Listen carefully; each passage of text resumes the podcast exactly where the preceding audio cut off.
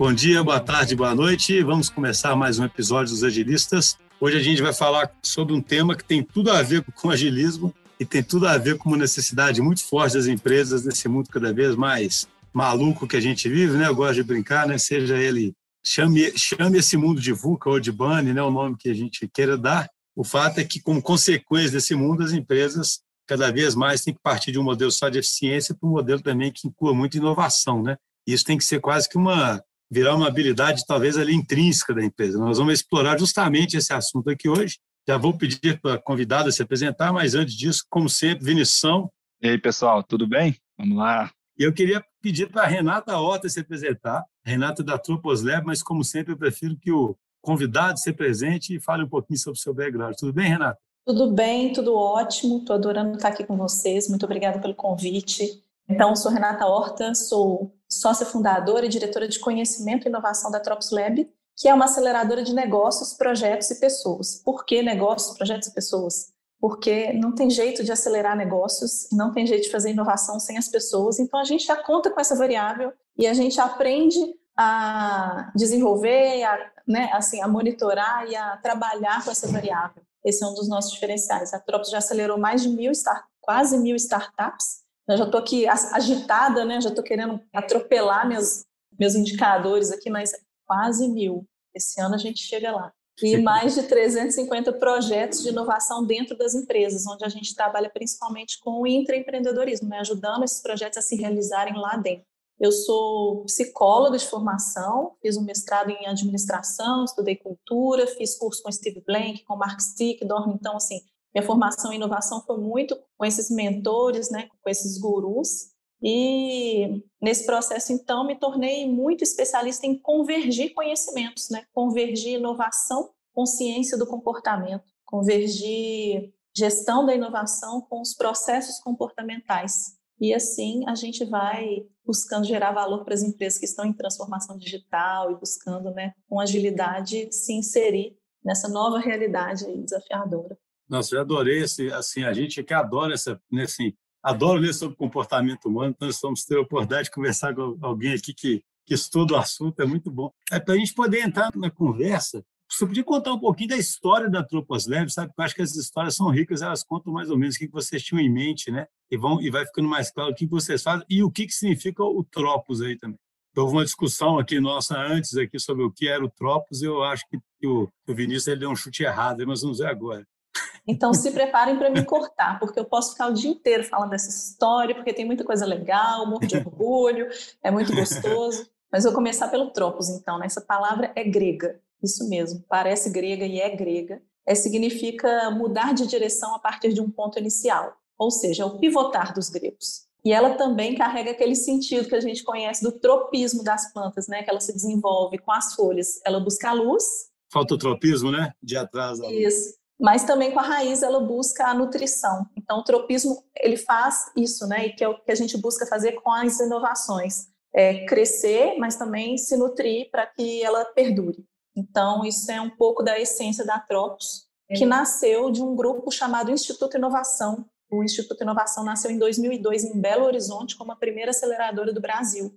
E aí, nesse percurso de desenvolvimento, ele foi encontrando muitas oportunidades no mercado, ele foi muito pioneiro ao trabalhar inovação, né? Então, assim, mapear tecnologias, avaliar tecnologias, gerir desenvolvimento de inovações é, dentro das primeiras startups, naquela época a gente chamava de spin-offs, né? Então, o grupo Instituto Inovação se consolidou, foi gerando novas empresas, é, a Inventa, a Incide Investimentos, que hoje através de uma fusão, se transformou na Capital, um dos maiores fundos de capital semente do Brasil. E a Trops Lab, que é o bebê, a empresa mais nova, a gente nasceu em 2012 com esse objetivo, né, fazer a inovação acontecer, principalmente através das pessoas.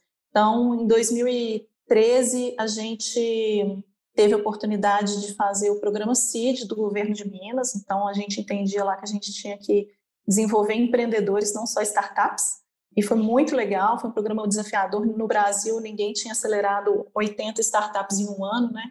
De 22 nacionalidades. Então, assim, a gente usou todo o nosso conhecimento e do Instituto de Inovação naquela época para criar uma metodologia própria de desenvolvimento de novos negócios, né, usando também Customer Development, o que a gente tem de mais rico aí no mercado.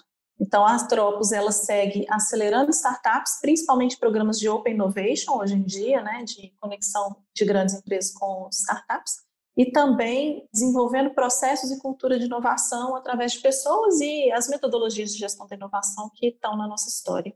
Então, Renato, quando você fala, é, fazer uma pergunta bem básica, né? você fala assim, a gente acelera, né? Esse acelerar está implícito nisso, queimar algumas etapas, né? ou seja, fazer com que uma empresa não precise passar por certas etapas que vocês, sei lá, já conseguem dar um caminho melhor.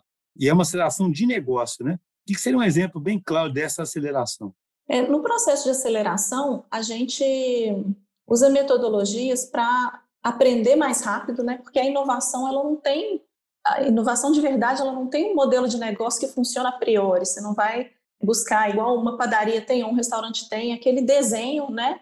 Como funciona um restaurante ou como funciona uma padaria. Se você está desenvolvendo um produto inovador, você precisa encontrar um modelo de negócio que valoriza esse processo. Então, a metodologia de aceleração, ela sistematiza esse processo, possibilitando que a gente encontre realmente o melhor modelo de negócio, valide isso no mercado, né? Então, assim, todo esse processo, ele é feito indo a campo, validando, testando, o que a gente chama de desenvolvimento ágil da inovação.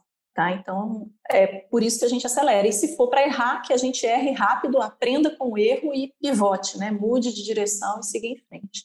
Então, esse, esse é o processo que a gente trabalha. Se aproveitar até esse, esse tema, eu entendi aí pela sua explicação, inclusive concordo com isso, que né, não dá para você encaixotar totalmente ali, igual você deu esse exemplo da padaria, que é um bom exemplo, né, e falar assim, pô, dá para quase que copiar um template de operação aqui para inovar. Apesar disso, eu imagino que tenha ali alguns caminhos típicos já trilhados é, num caminho de, de se, né, ser mais inovador que, que você considera que seriam alguns, alguns exemplos desses, desses caminhos típicos aí, de trilhas típicas ou boas práticas de inovação? Vou falar assim. Aí a gente está falando da, da grande empresa, digamos assim, né? Que eu, eu dei um exemplo mais voltado para o projeto de inovação dela, para um novo produto ou para uma startup, digamos assim. Mas para a grande empresa, digamos assim, se tornar mais inovadora, eu acredito muito nisso. Não tem uma receita, mas existe uma sistemática. Então, um elemento muito importante, cada vez tem se tornado mais importante, é a cultura, né? Mas essa, essa palavra parece uma caixa preta, né, do avião. Ninguém entende o que, é que tem lá dentro. Mas, na verdade, por que, que ninguém entende? Porque todo mundo fala assim, ah, cultura são pessoas, e pessoas a gente não consegue monitorar, então vamos trabalhar as outras coisas. A gente não consegue entender, a gente não consegue controlar. Mas não é bem assim, né?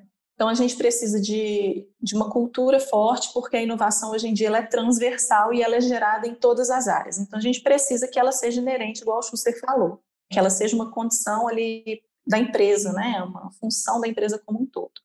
Então, a cultura é fundamental para que isso aconteça. A gente precisa que as, os diferentes tipos de inovação encontrem diferentes caminhos dentro da empresa. Então, se eu tenho uma inovação de melhoria, existe um programa de melhoria dentro dessa empresa que vai abrir caminhos para ela? Existe. Se eu tenho uma inovação disruptiva, existe um caminho na empresa onde ela vai receber a atenção e o tempo necessário para amadurecer? Não existe. Na maioria delas, não existe. E aí ela começa a brigar por recursos com o que é o negócio de hoje da empresa. Né? Então, uma boa gestão da inovação, né, é, fazer inovação, significa trabalhar essas diferentes funções que a inovação precisa ter dentro da empresa para que ela seja sistemática. Então, os processos de inovação, identificando esses diferentes caminhos para cada tipo de, de ideia, de projeto. A gente tem o monitoramento do mercado, que é o que vai fazer com que você esteja olhando é, os diferenciais competitivos que você tem dentro de um mercado maior, os seus concorrentes. É, então, esse monitoramento ele faz parte do, das funções da inovação. A inovação aberta em si, né, que é quando você vai olhar para uma tendência, olhar para uma estratégia, ver que você pode fazer aquilo de uma forma mais eficiente com ajuda. Nem sempre é mais rápido, mas às vezes é mais eficiente. Então, você vai buscar ajuda de startups, você vai buscar ajuda de universidades, de fornecedores e parceiros. É, então, essas são. Ah, e você tem que, é, dentro de um roadmap né, tecnológico e de inovações que você quer desenvolver dentro da sua estratégia, você precisa também sistematicamente desenvolver as competências organizacionais que você precisa para aquilo avançar. Então, é, a gente tem aí empresas que estão identificando a inteligência artificial como um elemento que pode gerar vantagem competitiva no futuro. Então, eu preciso desenvolver isso dentro da minha empresa, por exemplo. Isso é uma outra competência, é um outro, uma outra forma de trabalhar que você precisa aprender como fazer para que isso se torne realidade na sua estratégia lá na frente. Então, todas essas novas tecnologias, se as empresas de fato forem usar na estratégia de inovação, elas precisam desenvolver competências internas para lidar com aquilo, para não virar só uma tecnologia, para aquilo ter impacto no modelo de negócio e realmente mudar a vida dela.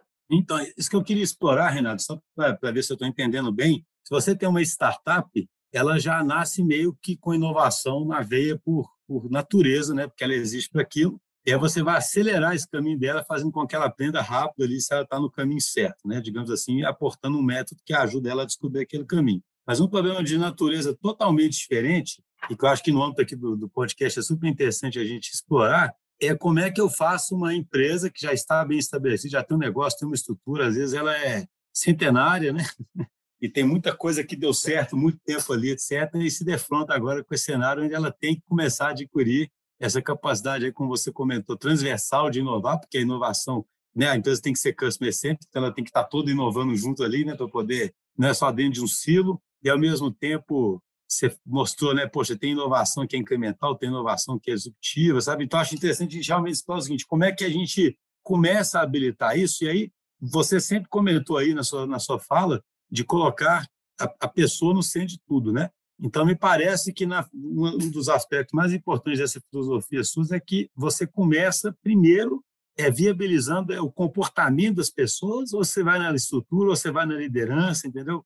Como é que é isso aí? É, o ponto dessa fala minha não é necessariamente que a pessoa vai ser o começo, mas ela está no centro, como você falou, ela está no centro. Sem as pessoas não acontece a inovação. A literatura de inovação e a prática de inovação mostra para a gente com muita certeza de que a gente precisa de habilidades empreendedoras para que a inovação aconteça. E quanto mais disruptiva a inovação, mais habilidades empreendedoras a gente precisa para superar as incertezas e as barreiras inerentes que ela tem. Então, a gente precisa pôr as pessoas no centro. Mas essas outras coisas, processos, estruturas, elas influenciam e elas controlam o comportamento das pessoas. Então, não adianta eu falar assim, pessoal, tá liberado, pode dar ideia, se você não tem um caminho para pôr a ideia. Então, a gente tem que ir trabalhando as coisas entrelaçadas. A gente vai aumentar a probabilidade do comportamento acontecer se a gente fizer ajustes de processo, de estrutura.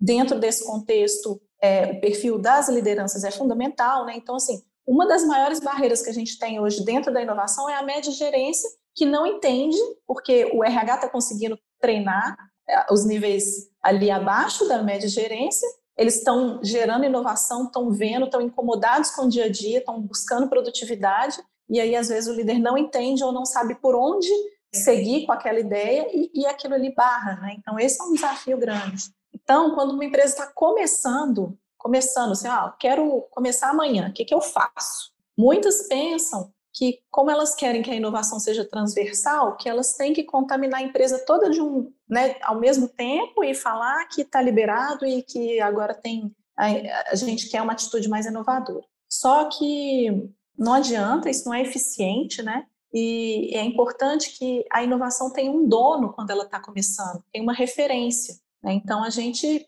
acha que é muito produtivo a instalação, por exemplo, de um comitê de inovação, de um grupo que começa a pensar Quanto mais estratégico esse grupo, melhor, porque a gente vê também que a inovação ela precisa de, de uma autorização, ela precisa de um ok estratégico para acontecer, né? ela é top-down. É raro que ela seja bottom-up, principalmente as inovações mais disruptivas, que geram mais tempo e orçamento né, para se desenvolver. Então, a gente precisa da alta direção da empresa sensibilizada, comprando ideias, priorizando, apoiando esse grupo e esse grupo vai ajudar a criar os caminhos daquela empresa, a inserir nos processos daquela empresa, naquela cultura, o jeito de fazer a inovação deles, que seja principalmente aprimorando coisas que existem. Então, quando fala assim, ah, eu preciso desenvolver a cultura de inovação, é, parece que é uma outra cultura que, que a empresa precisa ter. Não existe essa troca, a gente não troca de cultura igual troca de roupa. Então, a gente tem que identificar quais são os elementos, os processos que a gente tem hoje que servem de plataforma para a gente dar o próximo passo e amadurecer essa cultura. trazer novas práticas que conversem com essa cultura. Eu tenho um cliente que tem 350 anos, que é um dos meus melhores clientes mais inovadores. Eu vou falar com ele que ele precisa de uma cultura de inovação porque ele é velho, né? Porque tem 350 anos? Muito pelo contrário. Imagina quantas crises, revoluções, guerras esse cliente passou. Tem algum elemento naquela cultura que favorece a inovação hoje. E se eu não souber identificar, eu tô assim, sendo boba, né? Perdendo, deixando de, de pensar inteligentemente abordar um ponto aqui que tem a ver com essas falas, né? Achei legal que você falou, quando eu fiz a outra pergunta aí, você colocou esses aspectos né, da cultura, você falou do monitoramento, da inovação aberta, do desenvolvimento de competência, e parece que realmente esse aspecto de cultura, talvez ele seja habilitador para várias coisas. Aí tem a ver com o que você falou também, de empresas é, mais tradicionais, que tem que, né, vão ter um trabalho árduo aí para poder fazer isso. Tem até tem um autor que a gente cita às vezes aqui no podcast, que é o, acho que o Niels Pledging, que ele fala assim, né, ele fala que cultura é uma sombra, é um reflexo da estrutura, ou seja, você não muda a cultura é abstrato, ela é uma consequência de algo, né? E você falou um pouco isso aí também de processo e tal. No fundo, na verdade, você tem que mexer em alguma coisa, que na minha visão é, é a estrutura que você tem que mexer. Aí a pergunta é o seguinte: dada a experiência que você já tem aí, inclusive com clientes aí que passando até por várias pandemias, tem, tem história para contar aí. Porque o, o, podcast a gente tenta trazer alguns aspectos práticos também. Eu, eu não estou querendo criar esse esquema de empacotar as coisas, não, porque eu sei que cada, cada um, até a gente acredita muito isso aqui no, numa veia agilista, mas parecido com a pergunta anterior, que tipo assim, que coisas são típicas assim que você, que você tenta mudar primeiro, assim, que, né, mesmo em estruturas e, e organizações mais tradicionais, assim, que, que é um ponto, mesmo criando, igual você falou, criando um espaço ali, que tem um dono, tudo bem, mas o que, que você mexe primeiro e uma outra coisa também, o que que normalmente é muito difícil de, de, de mudar? Eu acho que primeiro, assim, se a autodireção está comprando a ideia, primeiro a gente ter a liderança responsável por inovação clara e formada. O que a gente vê hoje é que, como a gente está num processo de transformação digital muito intenso, né, todas as empresas estão passando por isso, tentando passar por isso, elas estão tentando também trabalhar muito mais inovação, e aí elas trazem um head de inovação, um gestor de inovação, que muitas vezes não conhece tudo que precisa sobre inovação.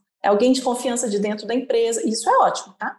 A gente não tem uma legião de pessoas formadas em inovação no Brasil. Né? Então, assim, ele conhece muito da empresa, mas ele precisa entender que a inovação não é um processo aleatório ou criativo, ele é um processo muito mais sistemático do que parece, né? Então, a primeira coisa é você criar um comitê de inovação, formar esse comitê, né? então, assim, trazer gente para mostrar os diferentes aspectos que são importantes da inovação, quais são as funções da, da gestão da inovação. Parece formal, parece muito conceitual, mas quando a gente fala as funções da gestão da inovação e dá um pouco de conhecimento para essa pessoa, se ela entende aquilo e conhece a empresa, ela já consegue avançar muito mais. Então, o conhecimento, no momento certo, ele acelera o processo. Então, essa é uma coisa importante, trabalhar o conhecimento. A gente tenta trazer as pessoas que tenham um perfil certo. Então, a gente mede nível de maturidade das habilidades empreendedoras, igual a gente mede nos empreendedores de startup para receber investimento, a gente mede no time de inovação para ver se é o time certo. Porque pode ser um time muito analítico, que vai ficar pensando o processo e desenhando, ou pode ser um time muito relacionamento, que vai conectar, conectar, mas não vai conseguir estruturar tudo o que precisa. Então, a gente precisa de um equilíbrio dessas habilidades empreendedoras, que a gente fala, né, de persistência, de visão de oportunidades, de relacionamento, liderança, enfim. A gente precisa disso no time de inovação, porque esse time vai construir os processos, vai mostrar para a empresa e ele precisa ser exemplo também disso. Entender que, que as habilidades fazem parte. Então, a gente monta um time e a gente começa a entender quais são os desafios nessa cultura que a gente tem que, que resolver e, ao mesmo tempo, como que a gente pode gerar resultados que mostrem para aquela cultura que inovação é uma coisa legal e que eles dão conta de fazer. Então, a gente desenha programas que garantem que aquela cultura vai engajar em um processo de inovação e vai chegar até o resultado e o resultado vai ser positivo. Para viver esse ciclo de inovação, ter histórias de inovação para contar, porque isso alimenta a cultura, ter os resultados de inovação, porque isso alimenta o orçamento, e assim a gente vai amadurecendo aos poucos a complexidade desse ciclo, é, a complexidade das discussões, do tipo de inovação que a gente vai trabalhar. Né? Então, teve um, um, caso nosso que a gente começou a trabalhar em 2008, né? a gente formou um comitê e esse comitê ele conseguiu criar um, um grande programa de inovação da empresa só dois anos depois. Tá? Ele foi fazendo pequenas ações, treinamentos, coisas pequenas. Dois anos depois ele conseguiu criar um programa onde a gente conseguiu trabalhar uma formação para todos os profissionais administrativos, né? A gente chamou de inovação na prática, que era para mostrar que a inovação estava ao alcance de todos e era uma coisa realmente prática, onde eles geravam resultado ali em uma semana de trabalho, né? Um sprint. A gente chegou a fazer a convenção de vendas, que aí foi, né, tipo assim, pegou a empresa toda e chegou na convenção de vendas, que está com contato com o cliente, trabalhou design thinking, isso em 2011, com mais de 200 pessoas dessa empresa.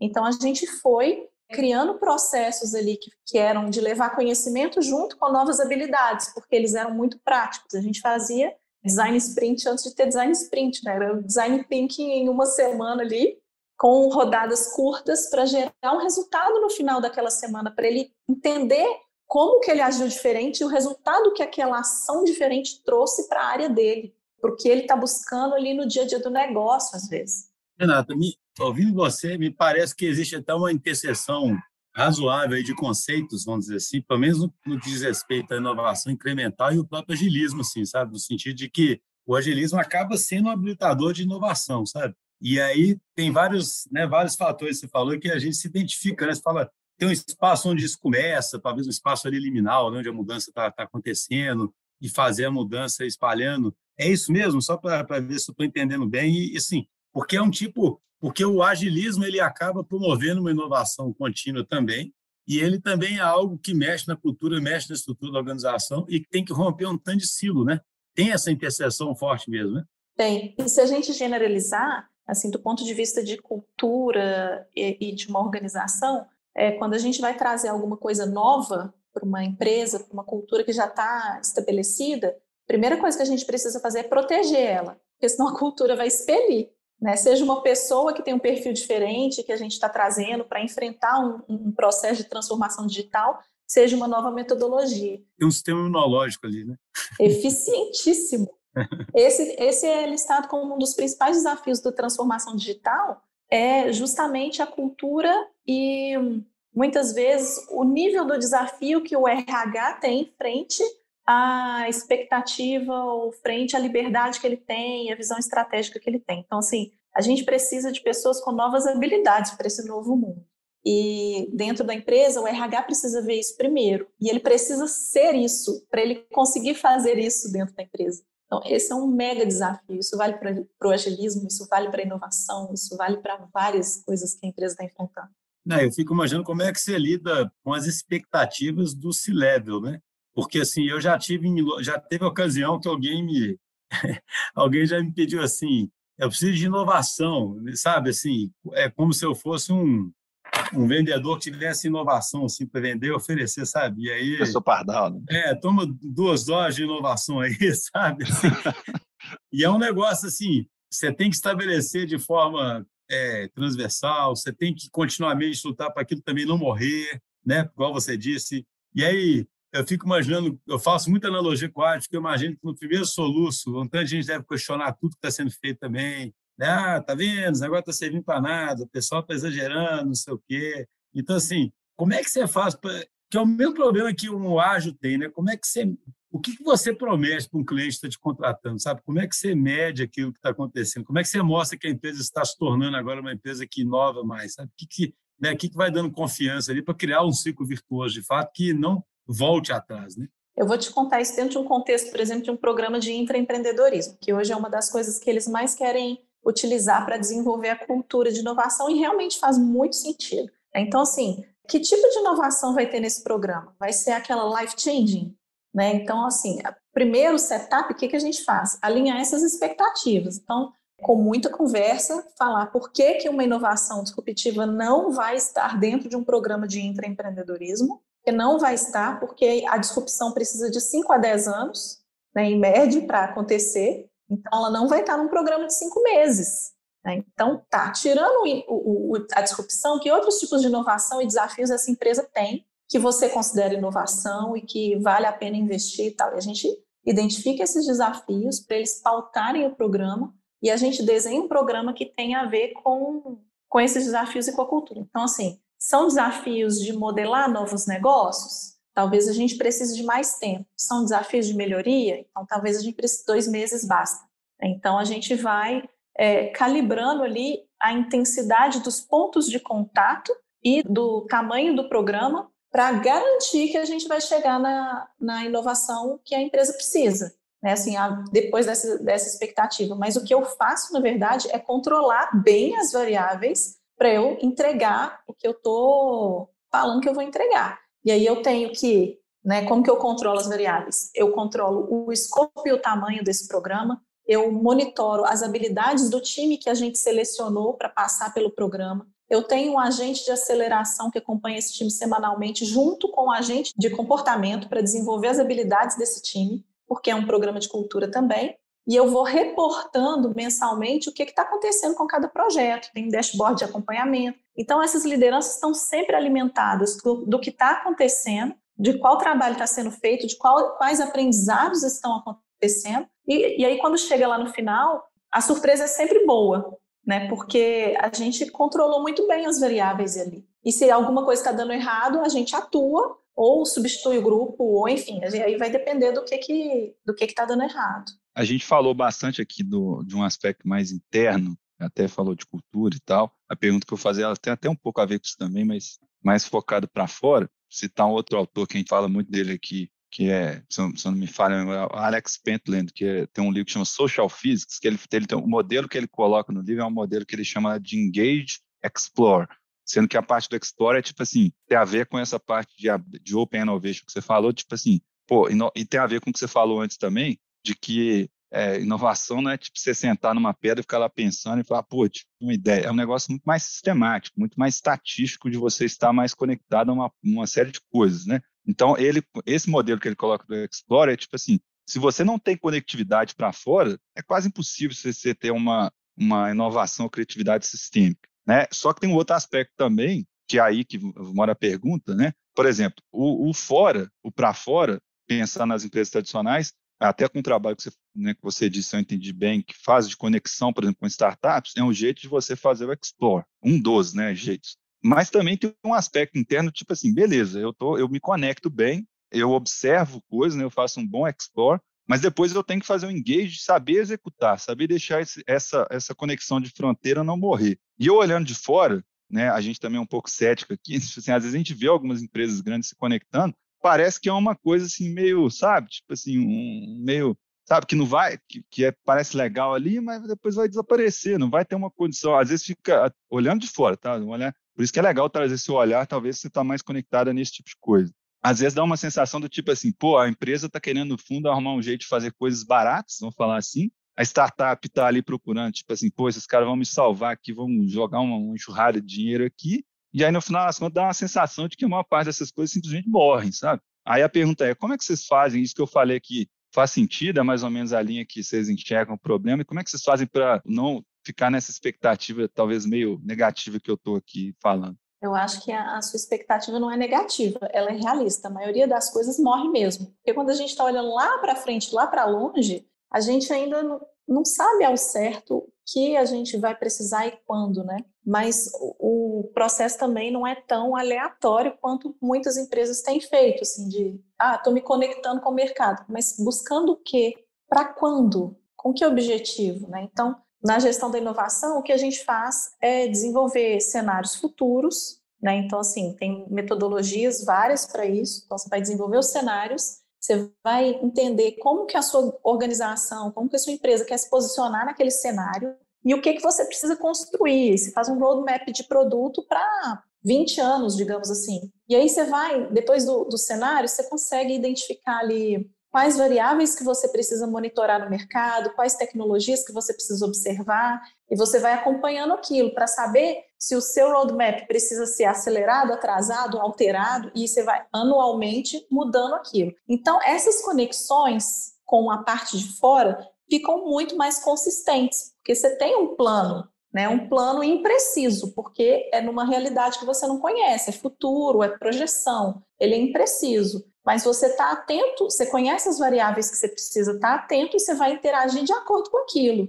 Nesse processo você está interagindo de acordo com aquilo, pode aparecer uma novidade. Só que aí você está ali já acostumado a interagir, a escutar, a observar, você vai pegar assim, hum, essa novidade, como que ela impacta o meu plano? E vai reprojetar, digamos assim. Então, é, eu acho que as coisas têm sido feitas realmente de uma forma muito solta, mas existem instrumentos, processos que tornam isso mais eficiente e aumentam a probabilidade de sucesso. Né? Agora, vai ter muita coisa realmente que não vai acontecer no caminho.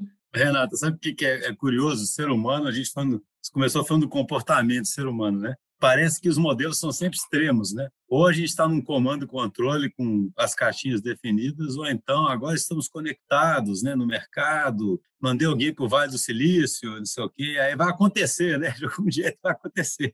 Como se não existisse, sabe, um, algo intermediário, né? Porque a verdade é que é, é, se pra, conversando com você, para mim fica claro que a inovação pode acontecer de forma deliberada. Né? Você não vai prever exatamente qual é a inovação, mas você vai estar criando condições para que a inovação aconteça. É esse o caminho, né? Ou seja, você vai estar sabendo o que o executivo deve esperar é isso, né? Poxa, tem uma empresa que aparentemente é estagnada, o modelo de negócio dela não muda, o cliente não percebe nada diferente. Eu vou começar a fazer uma série de coisas aqui de forma deliberada em que eu começo, eu vou começar a perceber que isso está mudando, né? Que agora as coisas mudam e não que a empresa está estagnada com diversas. Porque uma coisa é a empresa ter história, cultura e tradição, que é perfeito. Outra coisa é ela não mudar nada nunca mais, né? Exceto é, algum raro negócio, né, onde seja possível por algum motivo.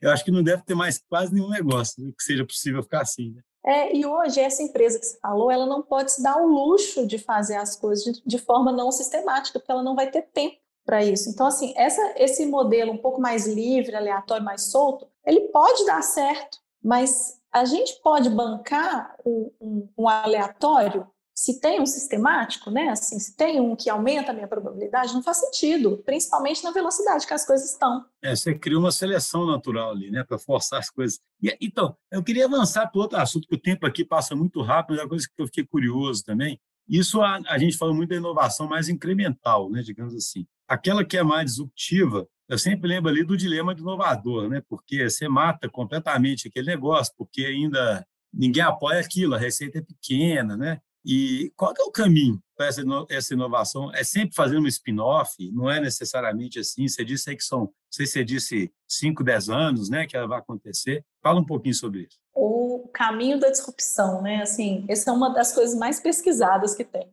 Mas graças a, não vou falar graças a Deus, eu vou falar graças a Clayton Christensen, né, que escreveu o Dilema da Inovação, é, as empresas entendem um pouquinho mais que elas precisam de mais paciência para a inovação disruptiva acontecer. E aí, hoje em dia, eu acho que elas conseguem já, muitas empresas, tomar a decisão de ter centro de pesquisa, de investir em coisas mais de longo prazo. Então, a gente vê, até por pressão também, né, essas novas regulamentações ambientais. Então, elas estão forçando a empresa a investir em rotas tecnológicas que ela não investiria, por exemplo. Então, ela está conseguindo tomar a decisão, que esse, esse era um desafio antes. Agora, esse processo, ele também é um processo muito desafiador, porque existe um tempo de desenvolvimento onde você não precisa nem pensar em fazer dentro ou separado, porque é só desenvolver, digamos assim, uma tecnologia. Existe também um tempo em colocar aquele negócio para rodar. E aí você tem que entender muito bem que recursos da sua empresa você pode utilizar para acelerar a entrada no mercado daquela disrupção, quais recursos você não pode utilizar porque vão te atrapalhar. Então, às vezes, por exemplo, a gente tende a otimizar e, e a gente vai querer que a equipe de vendas do negócio novo seja a equipe de vendas do negócio tradicional. Mas os parâmetros são tão diferentes que não vai funcionar, o vendedor não vai acreditar, não vai conseguir, não vai, não tem jeito. Então esse é um recurso que você não pode compartilhar. Então, a decisão não é sobre só fazer fora ou fazer dentro, mas é sobre também quais recursos você pode compartilhar ou não. E a partir dessa análise aí, você pode decidir, não, então assim não está valendo a pena, então é fora. Vou levar isso em paralelo. Ou vou trazer, né, de uma startup ou de um centro de pesquisa, vou trazer de fora também é um caminho. Então, a gente né, tem essas diferentes fases ali do desenvolvimento, de é, validar esse modelo, de colocar esse, esse novo negócio para existir. E nesse processo todo, a gente tem colocar as pessoas no centro, né, que a gente falou no início, então vou colocar as pessoas no centro. A gente tem pesquisadores que estão trabalhando há cinco anos, às vezes, numa mesma tecnologia que não tem promoção e tão pouco conseguem ver o resultado do trabalho deles, porque como é de longo prazo, ele não tem lá na avaliação de desempenho nada para mostrar de seis em seis meses. Então, quem está trabalhando na inovação de curto prazo está tendo resultado, está sendo promovido. Ele, que está na disruptiva, ele está estagnado porque o RH não percebeu que a métrica dele precisa ser diferente. E não tem muitas ferramentas para. Então, me desculpa, mas isso que eu queria até aproveitar para te perguntar: como é que concilia isso? Como, por exemplo, você falou do Steve Blank no começo, né? A gente fala, você fala muito em experimentação, fail fast, mas parece que o disruptivo é uma aposta de mais longo prazo e vai ter um pouquinho de fé aí nessa, nessa aposta, porque se você está falando que é lá para frente, é ser, assim, é possível colher evidências que você vai ser executivo? Parece estranho isso, sabe? Você falar, estou colhendo evidências que você é executivo, mas, por outro lado, eu não posso gastar infinito dinheiro para ser executivo, entendeu? Como é que concilia essa necessidade de, de ter evidências, mas com a necessidade de, de fato, ser executivo, sabe? Existe sim, existe Primeiro, você está sempre conversando com especialistas, especialistas altamente técnicos, assim, dentro de universidades, dentro de outras empresas que estão desenvolvendo tecnologia, que estão vendo se aquilo, se aquela tecnologia vai chegar onde você precisa ou não. Então ali você já tem assim um sinal de que sim, é possível fazer a disrupção e se for possível eu quero estar na frente. Né? Então tem tem esse tipo de sinal mas ao mesmo tempo a gente consegue trazer um pouco mais de agilidade, sim. A gente já rodou processos ágeis em centro de pesquisa com pesquisadores. Então, assim, é interessante porque em dois aspectos. No primeiro, porque esse pesquisador do centro de pesquisa no Brasil, que em geral é de uma multinacional, onde a parte mais nobre do desenvolvimento é feita pela sede, né, isso acontece muito aqui, ele às vezes fica afogado no curto prazo. Se a gente traz metodologias ágeis e torna a dinâmica do curto prazo dele mais eficiente e ele consegue ter um pouquinho mais tempo para pensar nas coisas novas. Então, a agilidade ela entra sim, né, nesse contexto, no centro de pesquisa e, e a gente tem, tem visto é, gerar bastante valor. É, e ao mesmo tempo, você está desenvolvendo a tecnologia, mas às vezes você precisa validar também, né? no, no roadmap de tecnologia você tem a tecnologia, tem o mercado, né? E você está monitorando as duas coisas. Então, continuamente você precisa validar no mercado se você está indo no caminho certo. Você tem que rodar aquelas sprints de validação ali também, sabe? Então, ele pode escolar da realidade. Não, pensando até nesse modelinho que o Vinícius trouxe, né, do Idea Flow, sabe? É como se no cenário de melhoria mais incremental, você está limitando um pouquinho a idea flow ali, porque você quer trazer inovação, mas é meio que mais do mesmo, né? Você está melhorando no, no, âmbito menor. Ô, Xuzi, só, só parênteses aí, porque não cheguei a comentar o do Idea Flow, não, é só falei do Engage Explore, mas só, só porque senão fica perdido aí até Ah, pro... sim. Não, mas a gente fala tanto disso no podcast que quem escuta, né, os seguidores, né? O Idea Flow é tipo, como o próprio nome diz, né? Esse, esse, esse cara que o Vinição citou aí, ele basicamente fala assim: estamos imersos num fluxo de ideias, sabe? A gente tem que aumentar esse fluxo de ideias para que as coisas possam acontecer, né? E aí, para isso, você tem que ter contato com outras, né, outras fontes. E aí é interessante que, quando você falou, eu fui pensando realmente assim: você falou de envolver pesquisadores, né? Como se fosse assim, né? No caminho da inovação mais incremental, você está até aumentando esse fluxo de ideias, mas dentro de algo ali que você já conhece melhor, né? E dentro de um caminho mais esperado, mas ainda assim que vai trazer inovação. No outro, você abre a comporta mais ainda, mas não quer dizer, ou seja, é, eu acho interessante mostrar isso para quem está ouvindo, mas de forma deliberada ainda, não é que eu vou ficar esperando pelo milagre um dia, né? Eu vou perceber que certas tecnologias, por exemplo, ou certas linhas de pesquisa podem ter uma influência disruptiva no meu negócio e vou abrir a chance para que isso aconteça, né? Isso. Mas também vou ter método para verificar se eu estou tendo algum progresso, né? Não é assim, fica esperando aí se tudo der certo um dia. Porque, assim, a gente fica às vezes ouvindo falar, e é fácil, né? A Microsoft, sei lá, eu lembro que o Bill Gates consegue botar bilhões ali, contrata tudo, deixa os caras pesquisando, ele não precisa ter método, né? Vamos dizer assim, ele bota um tanto de gente ali pesquisando. Um dia, porque gastou um bilhão de dólares, alguém descobriu alguma coisa, beleza, né? Mas isso é uma realidade limitada, né? Então, achei interessante que, de fato, tem método, seja para um lado ou seja para o outro. Você tem método para aumentar a sua chance né, de, de chegar lá, né? Tem, tem. E eu gostaria muito que a gente aqui no Brasil usasse mais método para as coisas, porque, pensa, é, eu estava refletindo com um amigo é, outro dia sobre a posição do Brasil no ranking da inovação, né? Acho que é 64 mas no ranking da criatividade a gente está nos top 5. Então, assim, muita criatividade, pouca inovação. O que, que falta? Está bem clara a resposta aí, né? É. é. Falta colocar a criatividade em ação, né? De forma produtiva, né? Isso, processo, metodologia. Interessante esse ranking, só para a gente fechando, como é que é esse, esse ranking de inovação, como é que o pessoal chega nesse ranking? É um ranking global de inovação. Ele ah, deixa eu ver se eu vou lembrar aqui os critérios. Ah, ele avalia investimento em pesquisa e desenvolvimento, avalia é, a formação das pessoas que estão é, relacionadas à inovação. Ainda assim, ele tem um olhar muito para a inovação mais tradicional, assim, aquela que é de produto desenvolvido dentro do centro de pesquisa.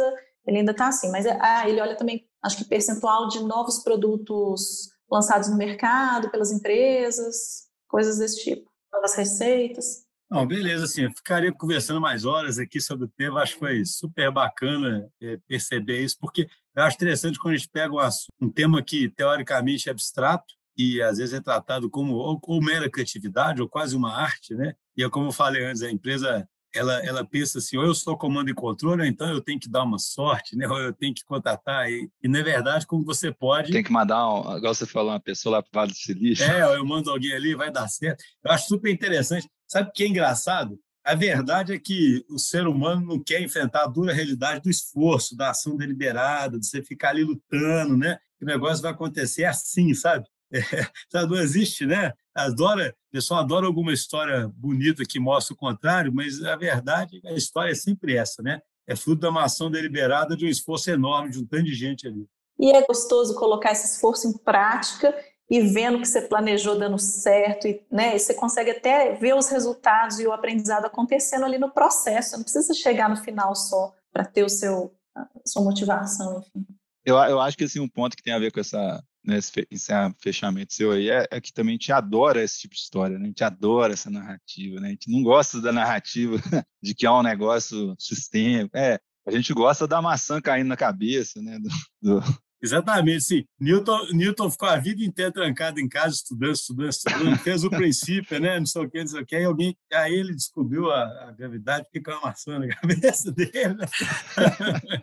então, então, assim, acho que é um bom fechamento. Né? Você ia falar alguma coisa, Renato? Não, eu ia falar infinito aqui, então vai ficar para outro dia, a gente vai ter que conversar mais.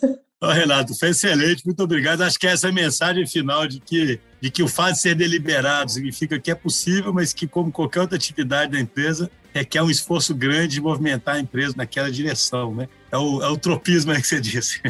Vamos movimentar a empresa na direção da inovação. Um abraço, viu, Renato? Um abraço, muito obrigada, pessoal. Prazerão, viu? Prazer foi meu. Valeu.